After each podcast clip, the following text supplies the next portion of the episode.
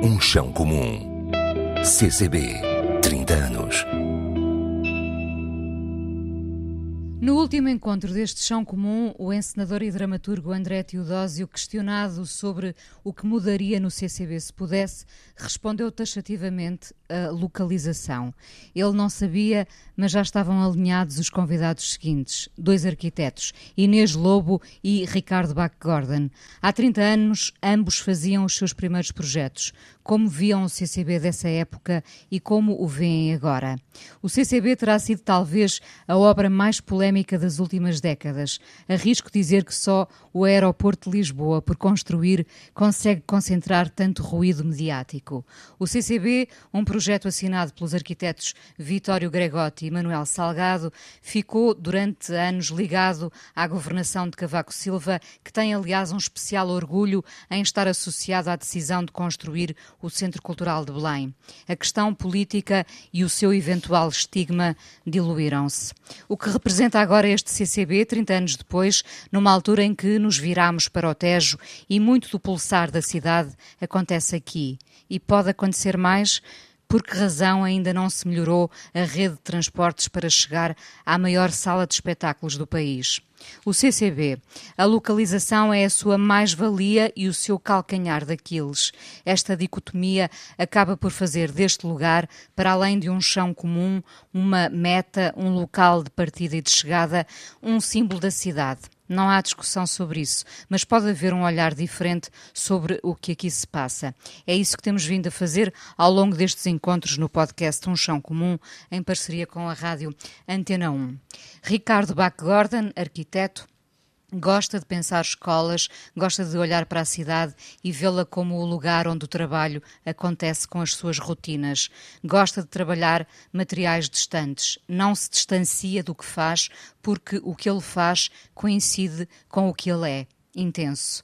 Conhece muito bem o CCB por dentro e por fora. Com Paulo Mendes da Rocha, fez o novo Museu dos Coches. Não esquece Pina Bausch enquanto espectador aqui do CCB. Inês Lobo, um olhar metódico canalizado também para o ensino. Tem sido professora convidada nos cursos de arquitetura da Universidade Autónoma de Lisboa. Desenvolve atividade como curadora e comissária de exposições de arquitetura.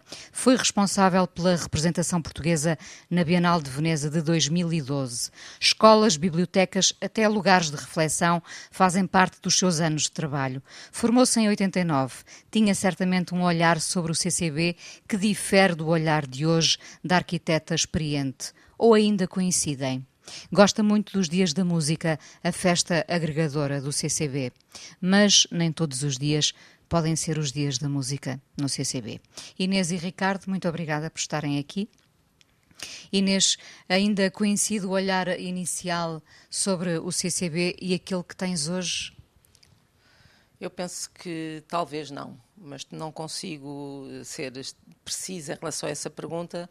Uh, Passaram-se 30 anos, uh, eu não me consigo recordar aquilo que era a minha opinião sobre uh, a construção do CCB na altura é evidente que estava revestido de polémica, eventualmente como todos os edifícios desta dimensão, não é? Que carregam um programa uh, que naquele caso era um programa uh, pontual, temporário, uh, para depois se tornar uma outra coisa qualquer. Talvez esse fosse um dos assuntos mais discutidos. Outra das questões, obviamente, discutidas era construir um edifício novo numa zona da cidade carregada pelo peso da história. Uh, e por isso era incontornável ele ser, uh, ele ser polémico. Uh, mas já não me recordo, e por isso talvez isso também ah, seja um sintoma daquilo que ele se conseguiu tornar ao longo destes 30 anos. Portanto, o estigma realmente diluiu-se, se havia o estigma. Eu acho que o estigma diluiu-se, isso não quer dizer que o problema esteja resolvido. Será que os problemas se resolvem em edifícios desta, desta dimensão? Eu acho que sim. Acho que não, não tem a ver com o problema do edifício, não tem com certeza a ver com a sua escala. Sim, mas, mas é curioso porque falas aí da, da, da, questão do. Quando, quando estamos perante um edifício destas dimensões, uh, temos sempre a polémica garantida. Eu penso que sim. Eu acho que as grandes transformações na cidade são sempre polémicas. Uh, a relação que as pessoas têm com os sítios e com a cidade. A cidade é uma coisa que pertence a quem a habita, não é? Uh, portanto, a sua transformação é sempre. Hum, para toda a gente, penso eu, que é preferível que seja lenta e, e, que passe despercebida. Quando isso não acontece, há, as pessoas reagem. Porque a mudança dizer... tira-nos o tapete e, portanto, é evidente, vamos reagir. É, é, evidente, vamos reagindo. Mas não é mau nem é bom, é, a reação é sempre positiva. Ricardo, onde é que tu estavas em 1993?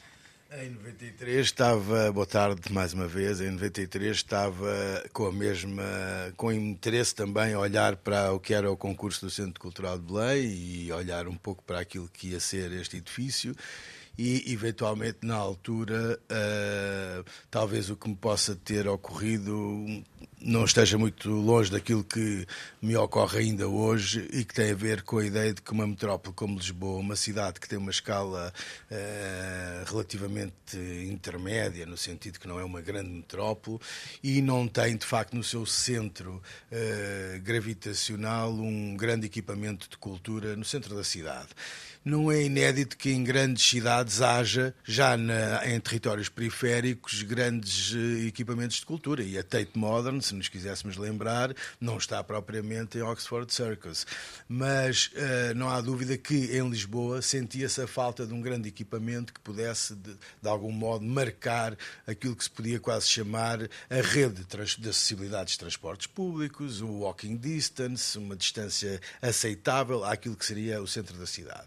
E, portanto, esta localização, uh, que também não é uh, inédita no sentido de pensarmos que estamos num, naquilo que é um território excepcional uh, da cidade de Lisboa, portanto, o seu, o seu território, o seu limite poente, onde se fez sempre uma, uma plataforma cultural, turística, com todos estes equipamentos que são cinco séculos que marcam a história deste lugar em permanente transformação, portanto, uh, quer dizer, se nós pensarmos no século XV e XVI, mas depois pensamos no século XVIII, depois pensamos no século XIX, e depois pensamos na linha de caminho de ferro, depois pensamos no século XX e no aterro da exposição eh, do, do mundo português, e depois continuamos. Portanto, isto é um território em transformação permanente e continua a sê-lo.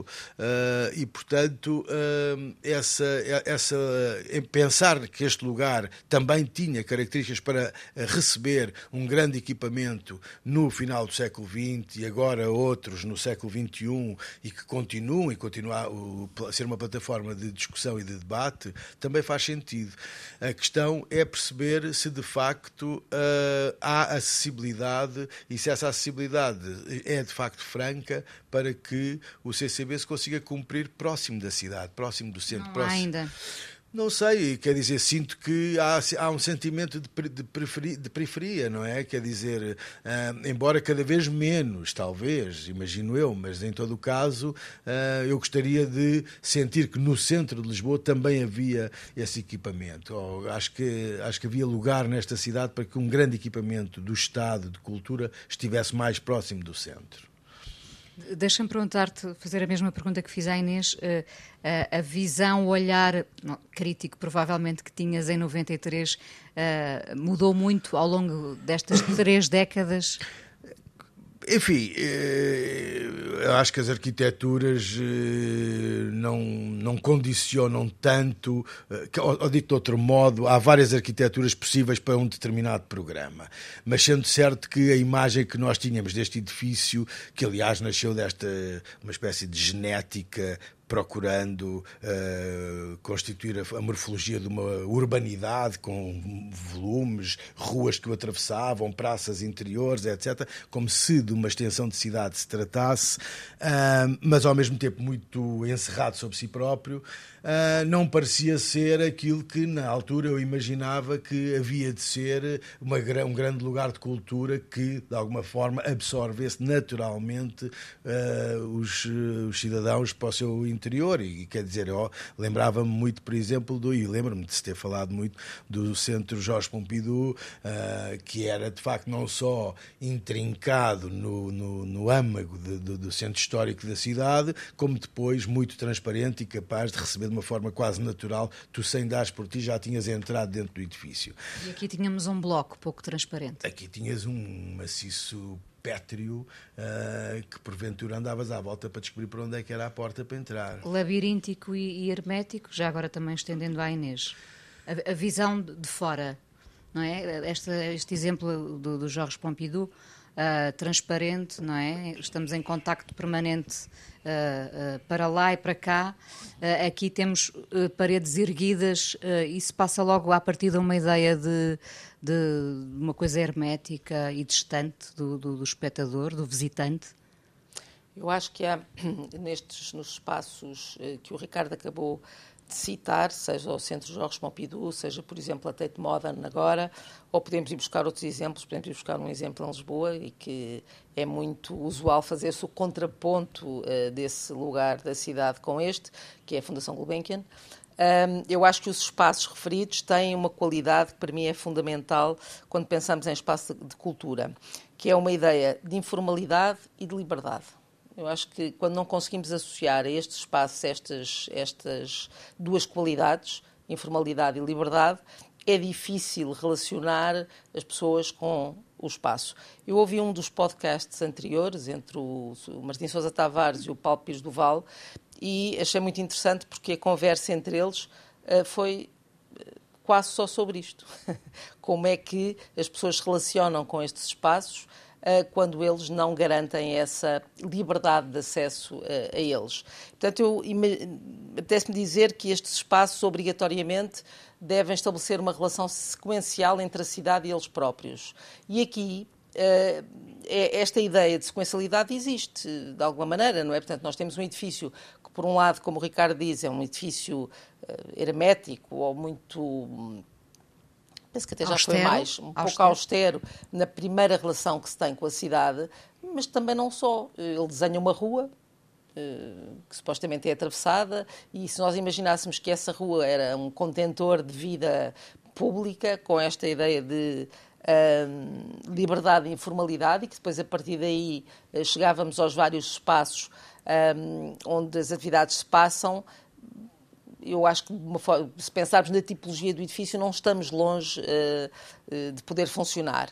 De qualquer maneira, aquilo que eu penso que não acontece é esta ideia de espaço em sequência, que na Gulbenkian, por exemplo, é de uma evidência enorme, não é? Nós temos a cidade, a cidade relaciona-se com o jardim e para toda a gente desta cidade, da cidade de Lisboa, quando se fala da Gulbenkian, a primeira coisa que se fala eventualmente é do jardim da Gulbenkian, porque é aquilo que é acessível a todos e, portanto, eh, tem esta ideia não é, de liberdade Não é sequer garantido acesso. que as pessoas visitem as exposições? Não é ou... garantido. Às vezes até podem cruzar o edifício e não visitar as exposições. Mas aqui Portanto, também temos jardins. Mas não, é, não são exatamente da mesma maneira, não é? A relação que nós a Gulbenkian é um jardim que foi dado à cidade. O edifício está lá no meio. Eu até circulo à volta desse jardim. O jardim até tem um muro com uma determinada altura, mas eu estou sempre a vê-lo. Ele é um elemento fundamental no desenho urbano daquele ponto da cidade. E depois, a seguir, passo para o edifício e o edifício volta a estabelecer a relação com o jardim. E assim e por aí fora. Aqui, eventualmente, não temos esta sequência garantida. Mas eu, voltando agora atrás, penso que aquilo que não garante uh, esta ideia de liberdade e de informalidade não tem a ver com o edifício do CCB propriamente dito, tem a ver com a Praça do Império.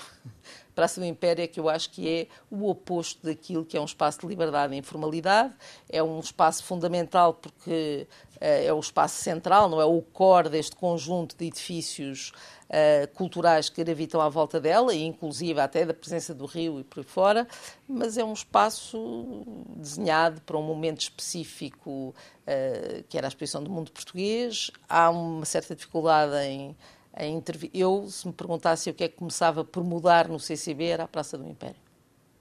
Uma grande mudança. Ricardo.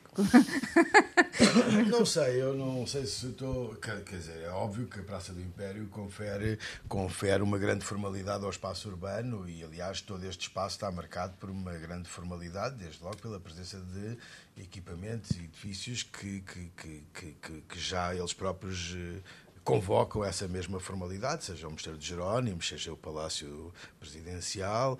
Um... Mas a arquitetura também não é o coabitar dessas linguagens tão diferentes? É, mas é isso que eu ia dizer. Portanto, eu não sei se essa formalidade da própria Praça do Império uh, é a razão para que este edifício não seja vivido de uma, dessa forma informal que a Inês uh, convoca e que eu acho que também é muito importante. Eu estava-me a lembrar só de uma pequena nota, quando nós, eu e a Inês e muitos outros arquitetos e engenheiros em Portugal, trabalhámos muito num projeto que se chamou Parque Escolar, que era a revisão crítica das escolas públicas secundárias durante o período de 2007, 2015, mais coisa, menos coisa.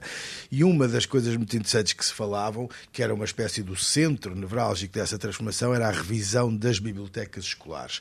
Bibliotecas essas que, quando nós chegávamos às escolas, muitas vezes eram no terceiro andar de um, de um, de um, de um edifício, atrás de uma porta de madeira, com uma chave e tal. E o que se dizia, e a conclusão a que nós chegámos, é que queríamos que os miúdos, os alunos, batessem, atravessassem a biblioteca sem dar por isso, de repente já lá estavam dentro, entravam para um lado e saíam para o outro. Ou seja, é essa capacidade de tu uh, viveres e te encontrares nos lugares de cultura e de, e de e ser chamado para eles e, e, te, e, te, e te encontrares neles. Não te das conta. Sem te dares conta, que eu acho que é o que falta um bocadinho aqui. E que nós continuamos em busca de lugares desses porque uh, isso é o que a arquitetura, de facto, é o papel que a arquitetura pode emprestar a estas transformações. É quando, de repente, a cultura chega aos cidadãos de uma forma muito natural, se possível, é que a arquitetura dá um contributo. A arquitetura não resolve o problema. A arquitetura pode dar um contributo. Se isso acontecer de uma forma natural. Abre-te portas. Como é, como é que se abrem portas aqui no CCB? Ah, por acaso, há muitas portas, não é? Penso que há 1300 portas aqui. Imaginar então... um edifício com 1300 portas é incrível. Como é, como é que se Basta abri-las todas. Derrubam paredes uh, em todos os sentidos. É, é difícil. Não, eu acho que. Só, vou já passar a palavra à Inês, mas hum, Quer dizer, eu o que imaginava é que perante esta ideia de uma espécie de perímetro físico monolítico, que uma vez então atravessado se descobrisse uma grande atividade e que essa uh, uh, informalidade pudesse estar eventualmente por trás dessa parede, mas que se descobrisse e ainda acredito que isso ainda isso também não se cumpriu se calhar isso, mas essas portas abrem-se com, uh, com, com, com, a gestão, com a dinamização e com a convocação de todos os públicos mais diferentes e, portanto, com uma, com uma atividade que está basicamente nas curadorias dos lugares de cultura. Será isso, Inês? Não, o, o, Ricardo há bocadinho falou de dois exemplos que eu acho que são bastante interessantes. Um é o Centro Jogos Pompidou, que, apesar de ser um edifício que, do ponto de vista da arquitetura, é um edifício marcante e até dissonante no momento em que é construído, porque convoca uma forma diferente de se construir eh, na, na, nos anos 70, mas ele não deixa de ser até bastante cuidadoso na forma como se uh, implanta uh, no, na cidade. Portanto, ele, do ponto de vista urbano, é bastante conservador no bom sentido, não é? É uma praça que é o esvaziamento de um quarteirão uh, da malha uh, de Paris e desenha-se um edifício que ocupa um dos seus limites, e, acima de tudo, desenha-se uma praça. Uma praça que é assim, uma espécie de superfície empenada de encontro um edifício e que nos convida claramente a entrar no edifício. Para além da sua transparência, que também é uma realidade, há esta ideia de uma praça que é uma espécie de anfiteatro contra o edifício, onde acontece tudo e mais alguma coisa, mais uma vez com uma enorme informalidade. Uh, por outro lado, a Tate Modern que uh, o que é que é mais surpreendente na, na Tate é aquele espaço central, não é? E dizer que aquele espaço central não é um espaço uh, monofuncional, portanto é permanentemente o espaço de recepção das pessoas, mas é o grande acontecimento artístico. Voltamos a uma expressão também usada no, no, pelo, pelo Martins Sousa Tavares e o, e o Paulo Pires Duval, penso que foi o Paulo Pires Duval que falou nisso, que é a ideia do espanto, não é? Que é... Uh, nós só conseguimos conquistar público se conseguimos produzir o espanto uh, para que encenar que a arte acontece, não é? Uh, e, portanto, isso são, são, isso são pequenas coisas, são coisas muito pequeninas. Se nós imaginássemos que aquele espaço central não tinha este caráter, eventualmente a Tate Modern mudava completamente eh, e, e, portanto, seria completamente diferente.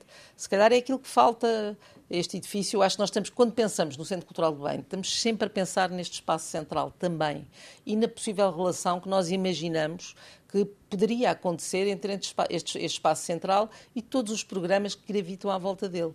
Há um edifício, não sei se conhecem, muito parecido com este, feito pelo Vittorio Gregotti, mais ou menos na mesma altura, em Nápoles, onde, onde em vez de cruzarem as pessoas, cruzam uma autoestrada, uma estrada por, por, dentro desta, desta rua.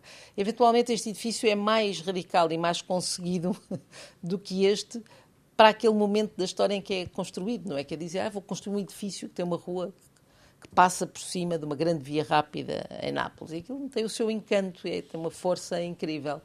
Aqui parece que as pessoas ainda não conseguiram ocupar este espaço que foi construído para elas. Mas aí também estamos a falar de hábitos culturais uh, que não estão enraizados, não é?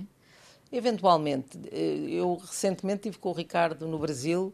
De uma e... maneira geral em Portugal, nós Sim, a tivemos, sim, sim. tivemos no Brasil muito recentemente. É um país que gostamos muito e depois acho que devemos falar. Ainda não falámos aqui sobre o Museu dos Costos, mas eu depois passo a palavra uh, depois de falar exatamente sobre isto.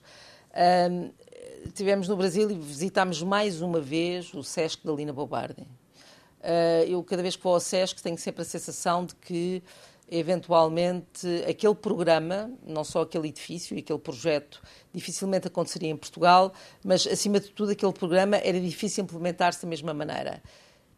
Diria isto com imensa certeza, a primeira vez que vi o SESC e que vi as pessoas naquilo que eles chamam a praia do SESC, que é um, é um estrado de madeira com chuveiros eh, onde as pessoas tomam banho e a seguir deitam só sol. Eu imaginei isto em Portugal é impossível, mas tenho cada vez menos certezas desta afirmação. Uh, e, é, portanto, é quando dizes é uma questão cultural.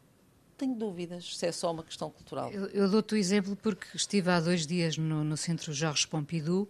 À quinta-feira o centro está aberto até às 11 da noite uhum. um, e com bilhetes pagos na mesma.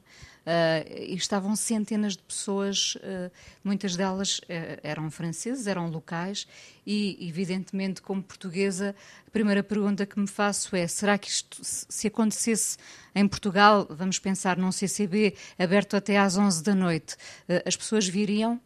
Se fosse um espaço com aquela centralidade que o Centro Jorge Pompidou tem, com certeza que sim. Voltamos sempre à questão da localização, portanto. Mas Sim, é, essa é questão é, é, é, fundamental. Essa questão é, a questão da localização é uma questão fundamental. O que não tira a. a, a, o que não quer dizer que consciência... seja excêntrico, não é? Sim, e também que Belém, como território cultural, não mereça uh, continuar a ser refletido, pensado, trabalhado numa, e complexificado no sentido da oferta cultural. Mas, uh, quando pensamos no maior equipamento público de cultura português, é claro que numa cidade como Lisboa ele caía melhor, ficaria, funcionaria melhor, cumpriria melhor a sua missão se estivesse numa proximidade gravítica em relação ao centro da cidade, que ainda continua a ser o terreiro de passe. Eh, já agora, e voltando ao Jorge Pompidou, parece-nos agora uh, uh, um edifício datado, parece-me, bastante datado. Uh, como é que olham para o CCB 30 anos depois? Quer dizer, do ponto de vista da linguagem, eu julgo que este edifício tem talvez essa virtude de ter encontrado uma linguagem que continua. Que, o que interessa saber é como é que ele estará daqui a 30 anos, não é? E quer dizer, uh, ele, não, não, ele é imutável no sentido físico, portanto, ele está bastante bem conservado, quer dizer, feito com Podemos pedra. dizer que envelheceu bem? Está a envelhecer muito bem, é feito de pedra cortada, quer dizer, uma pedreira inteira desmontada para construir este edifício, portanto, se não envelhecesse bem, qualquer coisa estava mal. Pelo menos a pedra, não é? Depois lá as infraestruturas, isso não sei como é que estão, mas a pedra sei que está ótima, vê-se por fora e parece bastante bem. Não, mas quer dizer, tem uma, é, do ponto de vista linguístico, hum, é um edifício que uh, está preparado para continuar a existir dentro deste modo sem ser muito, sem ser muito muito atacado, no sentido que não é uma linguagem uh, que tenha sido muito colada a um determinado período histórico, quer dizer, podia ter sido uma coisa pós-modernista, cheia de referências ornamentais, etc. Podia ter sido uma coisa, como tu disseste, o Centro Jorge Pompidou é de facto um edifício datado. Eu penso que este edifício uh, não tem uma linguagem que seja completamente colada a um determinado período histórico e que vai aguentar bem e que foi feito exatamente para esse esse efeito, quer dizer, quando se compara, se, a sensação, eu imagino que a sensação que o autor há de ter tido quando foi confrontado com construir ao lado do, do Mosteiro de Jerónimos, uh, foi, desde logo, arranco, o ponto de partida foi a matéria. E, portanto, a opção pela pedra uh, está aí, presente, pela aquela ideia de, de uma construção perene, não é? Uh, e, e, nesse sentido, julgo que ele aguenta bem do ponto de vista da, da espacialidade interior, ou seja, do modo como oferece as várias opções para ser para, para, cumprir as múltiplas funções que vão sendo essas sim programaticamente diversas ao longo do tempo, porque as exigências de hoje de ambientes de dispositivos de, de, de, para performance, para acontecimentos artísticos, talvez aí se sinta um pouco mais limitado, porque tem eventualmente uma compartimentação e um pensamento espacial que possa uh, limitar, mas também tem outras coisas, porque tem, tem, por exemplo, como dizia a Inês, tem um espaço exterior que eventualmente pode ser mais potenciado do que é. Uh, eu, aliás, acho que o CCB tem, esta, tem uma espécie de dois tipos, dois modelos de espaços exteriores, que são a grande eixo central, que é um vazio, e depois tem as formalidades dos jardins que gravitam à volta, montante e ajusante desse mesmo, dos volumes construídos. Se esses são bastante formais, o central é um, um, espaço muito polivalente e, portanto, eu nem sei se já se tirou todo o partido, partido. Uh, desse mesmo vazio. Eu ia te perguntar, precisamente, e já passo a palavra à Inês Lobo. Ricardo, tu conheces tão bem o CCB por dentro e por fora, pensando no, no, no CCB, e ele é de facto uh, uh, labiríntico, mas pensando nesta peça como um puzzle, é possível acrescentar novas peças a este puzzle? Ou transformá-las, pelo menos, era isso que estavas a dizer? Bom, desde logo ele é um conjunto que nunca foi completado, não é? Portanto, tratava-se de, de um projeto com cinco módulos, julgo eu, e dos quais só três é que foram executados e, portanto, ficaram por fazer dois. E esses dois, uh, imagino eu que do ponto de vista urbano tenham um imenso impacto, porque dão, hão de dar continuidade àquilo que é o eixo central, a estrutura morfológica dos volumes e dos vazios, etc. E, portanto, ficou muita coisa por se ler quando o projeto foi um, não foi amputado, foi adiado a sua conclusão. Imagino que tenha sido isso e não sei se o que se vai fazer agora é ainda uh, em continuidade com o projeto original ou se porventura já sofreu alterações.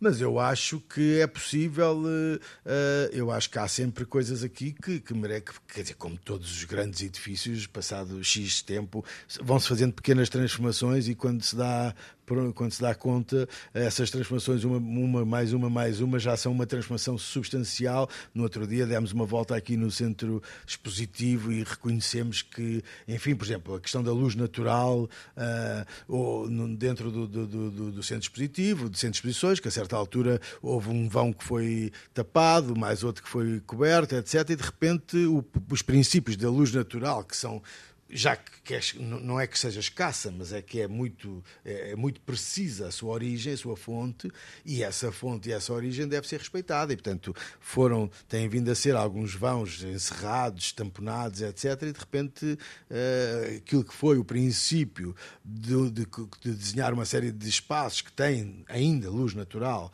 escolhida criteriosamente, de repente corre-se o risco de entrar nesse espaço e não ver qualquer eh, fonte de luz natural. E, portanto, a pessoa perguntar, então, mas isto não tem luz nenhuma? Não, tens, só que está tapada há 15 anos, há 10 anos, coisas assim. Inês, um espaço como este, com esta dimensão, como já referimos, pode ser um espaço em contínuo, pode ser este puzzle incompleto que se vai completando, nunca ficando concluído, na verdade, não é? Uhum. Acho que sim. Eu acho que uma das grandes qualidades deste edifício, eh, que o Ricardo referiu agora, é esta ideia de ser um edifício que tem uma linguagem relativamente intemporal, não é? Houve uma enorme preocupação, penso eu, por parte dos arquitetos quando desenham este edifício, porque estavam confrontados com um monumento, uh, com o peso da história. Um, e, portanto, uh, a linguagem adotada é uma linguagem que eu penso que vai atravessar os tempos sem grande dificuldade, não é? Ela é bastante uh, simples, é uma espécie de peça monolítica que o mais importante são os espaços que gera uh, exteriores, não é? Na relação entre os volumes do que propriamente uh, cada edifício per si. Um, e também por isso, eu estava aqui estava a pensar, ao mesmo tempo que estava a ouvir, o Ricardo, uh, eu se me pedissem para desenhar uma planta do CCB não conseguia. Quer dizer, representaria, talvez conseguisse desenhar mais rapidamente um corte, ou seja, representaria o, os espaços de platô que tem, que nos permitem ter uma relação com o rio, que é um, uma questão também que não falámos ainda, mas que é interessante eh, pensar quando falamos deste edifício, não é? Portanto, os, os espaços de jardim que estão virados para o rio, depois o edifício, depois a rua central e depois um edifício outra vez e outra vez uma rua, não é? E desenharia um corte transversal. Se me pedirem para desenhar uma planta, eu não sei, talvez porque os espaços em planta não se comunicam entre eles. E, mais uma vez, depois não se comunicam com o centro. É difícil. Mas, eventualmente, a planta deste edifício é bastante simples. Já dissemos aqui várias vezes que o edifício é uh, muito complicado ou complexo ou labiríntico, ou labiríntico. mas uh, se, se, se, tivéssemos aqui a olhar uma planta, ela deve ser de uma simplicidade atroz vai ser espaços sequenciais e tal, só que depois não se comunica. Eu acho que o problema aqui é mesmo um problema de ligação, de sequência, tanto num sentido como noutro, e eventualmente pequenas operações, como o Ricardo agora dizia, pequenas operações que pusessem estes espaços mais comunicantes, tanto com o exterior como com eles próprios, poderia ser uma transformação uh, incrível uh, do conjunto. Acho que hipóteses de transformação ele tem imensas, sem perder a sua força ou a sua, a sua origem, não é? Um, uma, uma escolha muito ou, ou, pouco óbvia na altura, há 30 anos, portanto, uh, em relação a este nome do Vittorio Gregotti.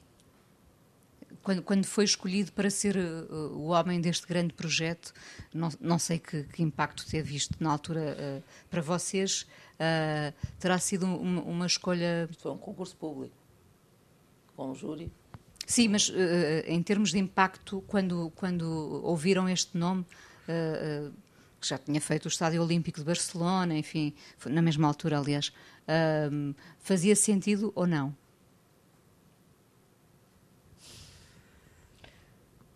Quer dizer, não, não, não, fazia nem deixava de fazer, no sentido em que era um nome que continua. Vamos lá ver, Portugal nos anos 90 Uh, ainda olhava muito para a Itália como referência arquitetónica da contemporaneidade à época, coisa que hoje não se aplica. E isso também é muito engraçado vermos a geografia da disciplina porque a própria disciplina vai gravitando numa determinada geografia, portanto passam épocas e décadas que pode estar a ser uh, mais uh, anunciada desde um país como Itália, que, tinha, que tem, aliás, uma história da arquitetura toda na sua, uh, na sua mão, mas o que é, e portanto nessa altura a Itália ainda era um país que tinha grandes nomes e grandes referências e grandes modelos, desde logo Rócio, Grassi e, de facto, o Gregotti era um. vinha na, na, na, na na consequência destes nomes, tinha muito, muitas relações com Portugal, um, pois, com tenho dúvida se o movimento é de fora para dentro ou de dentro para fora. E admito é? que tenha que é sido... Eu acho que é de fora para dentro. É ele que vem, tem vontade de vir fazer este concurso. Ou se alguém foi buscar, ou se alguém foi buscar, ou se alguém foi buscar para vir participar do, com uma visão internacional não me recordo já muito bem quem eram os outros nomes internacionais que participaram no concurso. Sei que ficou o Gonçalo Birna em segundo lugar. Uh, Lembro-me de várias outras propostas. Uh, mas, quer dizer, o Gregotti tinha esta, esta, marca, este edifício é um Vitório Gregotti, quer dizer, não, a gente não, não, se surpreende. Qualquer pessoa que conheça um bocado o trabalho do Gregotti olha para isto e sabe que é do Gregotti, não, Portanto, não é só o estádio de Barcelona, são Veneza, é uma quantidade de, de edifícios construídos e por construir que ele, eh, que ele, em que ele acreditava que a arquitetura se podia construir deste modo. Portanto, é, é muito coerente no sentido. A linguagem internacional, este edifício de Nápoles é muito, muito semelhante a este, é impressionante. Uh, Constrói-se um sítio este que inicialmente foi pensado para acolher uh, a sede da presidência portuguesa da União Europeia e posteriormente para desenvolver a atividade cultural que se, que, que se veio a, a, concretizar. Um espaço que tinha de ser muitas coisas. Isto des, desvirtua ou não uh, a obra? Uma coisa que é planeada inicialmente para algo e que depois se abre, que se torna muito polivalente. Nós estamos, estamos, temos na história da arquitetura um, imensos edifícios que atravessam a história e que vão acolhendo programas muito diferenciados. O melhor exemplo, eh, que eu acho que é fácil de toda a gente reconhecer, são, por exemplo, os conventos. Têm tipologias extremamente claras, normalmente gravitam à volta de um espaço central que é um claustro, depois um conjunto de espaços não é, que se desenham à sua volta e comunicam entre eles, etc. E os conventos, em Lisboa, por exemplo, já foram tudo. foram hospitais, foram escolas, foram, foram conventos, eh, etc. E podemos imaginar também que podem ser museus ou outra coisa, hotéis, eh, por aí fora. Portanto, esta ideia de que um edifício, eu acredito muito que um edifício eh, um, muito interessante é um edifício que tem a capacidade de ir recebendo programas, tem, tem a capacidade de se adaptar àquilo que são as condições da vida em cada momento. Isso é impecável. Neste caso, específico do Centro Cultural de Belém, uh, eventualmente este primeiro programa que ele acolhe vem a condicionar um pouco daquilo que eu acho que devia ser sua, o seu, seu lado mais informal. Portanto, tenho uma certa. Aqui eu acho que este primeiro programa pode ter tido a, um certo. A formalidade impacto. inicial condicionou sim. o Imagino que seguiu. Sim. Concordas, Não, Ricardo? É, acho que concordo Imagino perfeitamente sim. e quer dizer, é verdade que nós gostamos muito de imaginar que os edifícios bons são aqueles que têm uma qualidade espacial que podem acolher vários programas ao longo do tempo, não há dúvida sobre isso, mas também não há dúvida que um país que tem recursos que, que não são ilimitados e que de repente pensa em fazer um grande centro de cultura, devia fazê-lo pensando, preparando e refletindo, como nós devemos fazer em tantos outros lugares. Ou fazermos o nosso pavilhão de Portugal na Expo e depois acaba a Expo e ficamos a pensar, então e agora? E o desgraçado do pavilhão de Portugal fica ali à, à mercê e quer dizer, não há ninguém que lhe pegue porque ele faz um bocado a impressão que, que, quer dizer que um país como, no, como o nosso não faça planeamento estratégico daquilo que são os seus investimentos para as funções exatas que quer ver cumpridas. Quer dizer, esta ideia de que ah, dá para tudo. Não, não dá para tudo, de facto, aqui está a prova. É,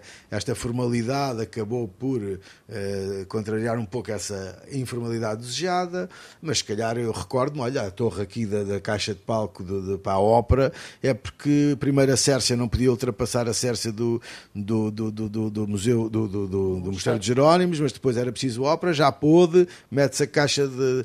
Quer dizer, tudo isto é Portugal no seu melhor, portanto, uh, fazer o quê?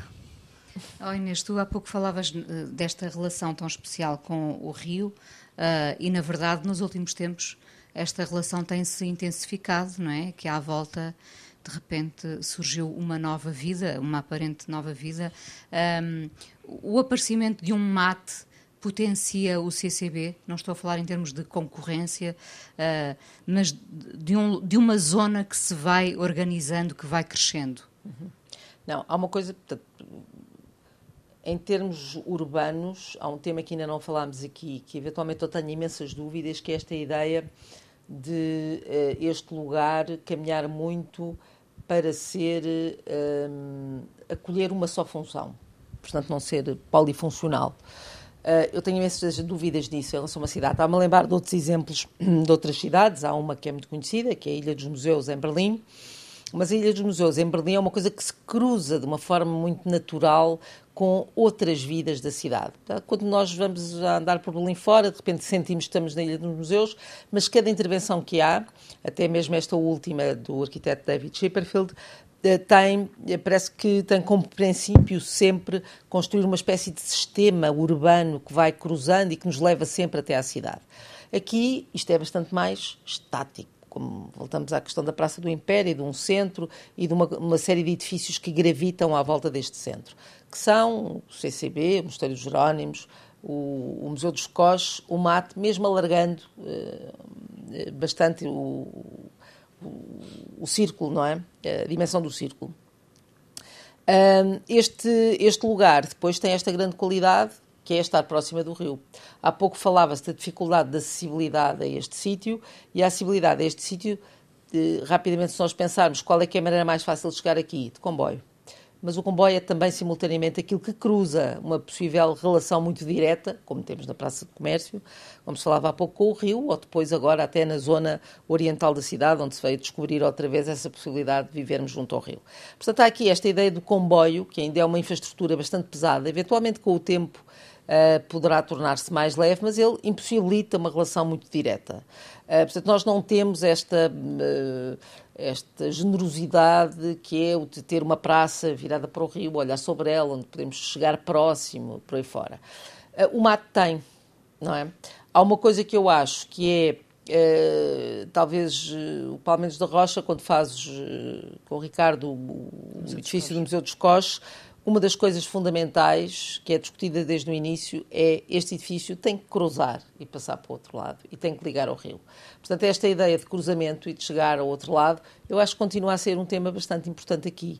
Não sei se é retirando o comboio, porque eu acho que esta ideia de que eu gosto da ideia de que as infraestruturas e esta até a infraestrutura do Porto é uma infraestrutura fundamental e que se cruza com a cidade, uh, mas continua a ser importante perceber como é que cruzamos para lá. E o cruzar pode não ser só fisicamente. Portanto, esta, mais uma vez, o, o, o Centro Cultural de Belém não deixa de ser uma espécie de grande varanda sobre o rio, quando estamos nos jardins do lado de lá, mas nós poucas vezes eh, lá vamos.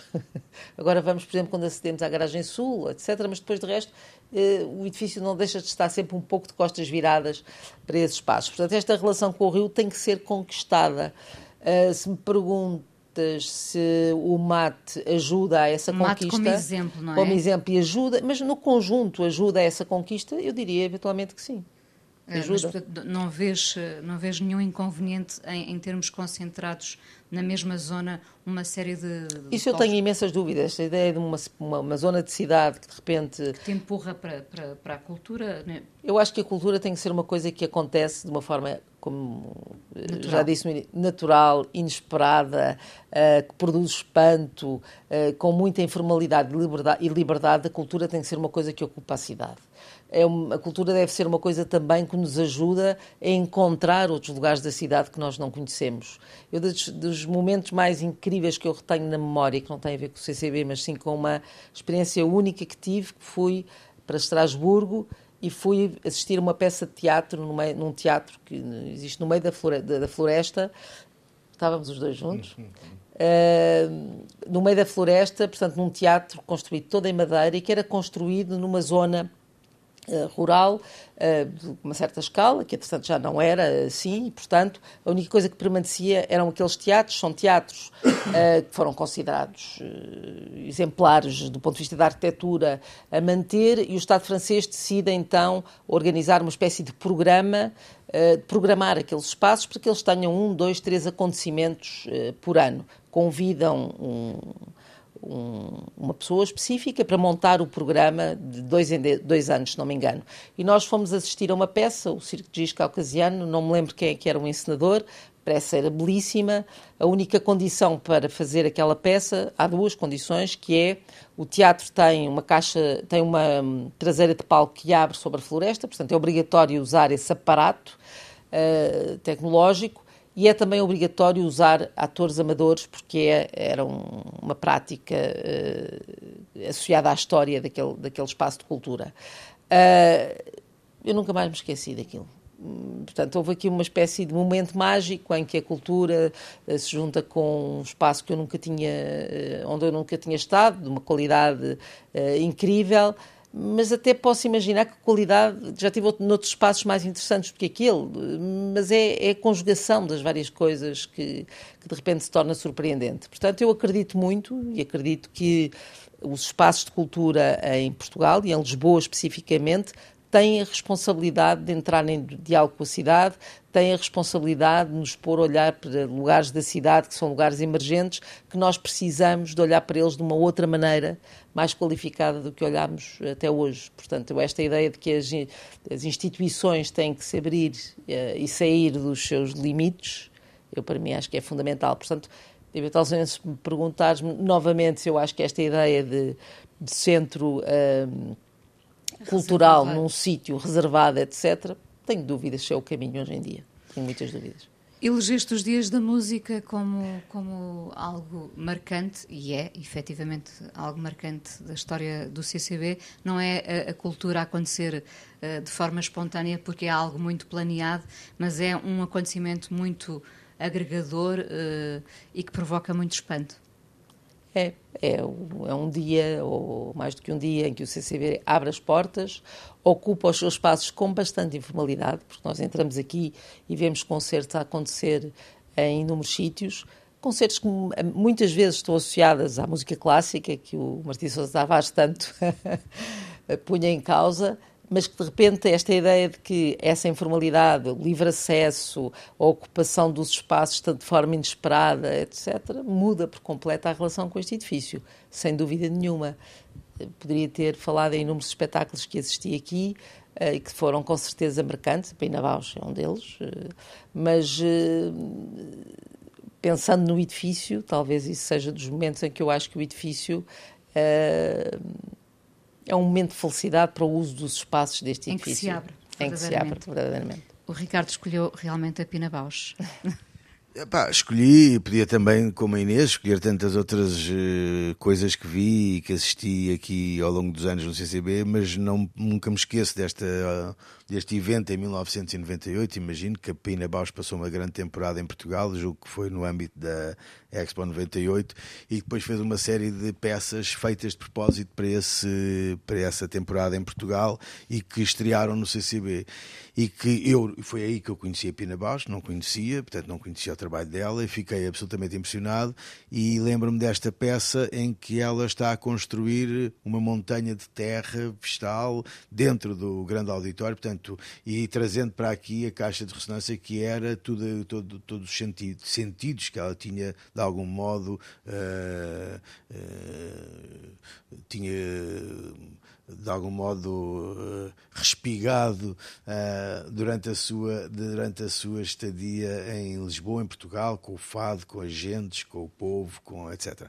E isso era, foi tão impactante para mim e também essa relação entre a formalidade do edifício e a informalidade daquele lugar, conseguir trans, trans, transpor para, para dentro daquele auditório, para cima daquele palco, essa uma espécie de caixa de ressonância de tudo isso que eram as coisas simples e intensas que ela tinha encontrado, foi de facto um dos momentos mais extraordinários. Portanto, nunca mais me esqueci daquilo. Lembro-me perfeitamente, não sei se se chamava Mazurca, Mazurca Fogo, não era? Sim. Era, e, epá, foi de facto um, uma noite sair daqui, quer dizer, completamente extasiado com aquilo que tinha visto. Este, este é o primeiro programa ao fim de nove em que eu não preciso de perguntar o que é que mudariam no CCB, eh, porque Nada. depois de terem apontado vários, uh, várias coisas grandes, se calhar pedia-vos coisas de detalhe, não é? Porque falámos aqui em questões como acessos, localização, estes muros quase intransponíveis, coisas de detalhe que poderiam mudar? Eu adicionava mais portas às quantas é que disseste? 1300. Às 1300. Adicionava ainda mais e portas que abrissem estes espaços do CCB para esta rua central ou para os jardins lá de trás. Portanto, acho que é uma possibilidade. Portas. Portas, mais portas ainda. Ricardo. Não, eu a única, por acaso, hoje, quando vinha para cá, tinha pensado um pouco nisso e a Inês acabou de referir uma das coisas que eu acho que podia ser a próxima fase do CCB, que era o CCB sair de dentro do edifício e ir, de facto, expandir-se como marca, no sentido daquilo que oferece e daquilo que produz e daquilo que quer divulgar e convocar pela cidade fora, pelo país fora, mas que quer dizer sair, se calhar, dentro dos seus limites físicos. E acho que isso pode ser um ótimo caminho.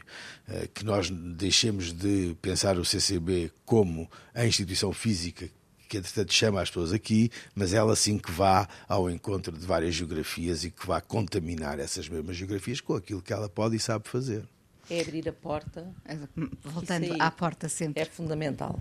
Muito obrigada a ambos por terem estado aqui. O Foi CCB. Um gosto, muito obrigado a sua localização, a vitalidade que se ergueu junto ao rio, uma distância nem sempre encurtada pelo prazer de descobrir mais cultura. Obrigado aos arquitetos Inês Lobo e Ricardo Bach-Gorda, nos convidados de hoje. Um Chão Comum, podcast do CCB, em parceria com a Antena 1, produção radiofónica de Joana Jorge, com som hoje de Nuno Bizarro. Até para a semana. Um Chão Comum. CCB, 30 anos.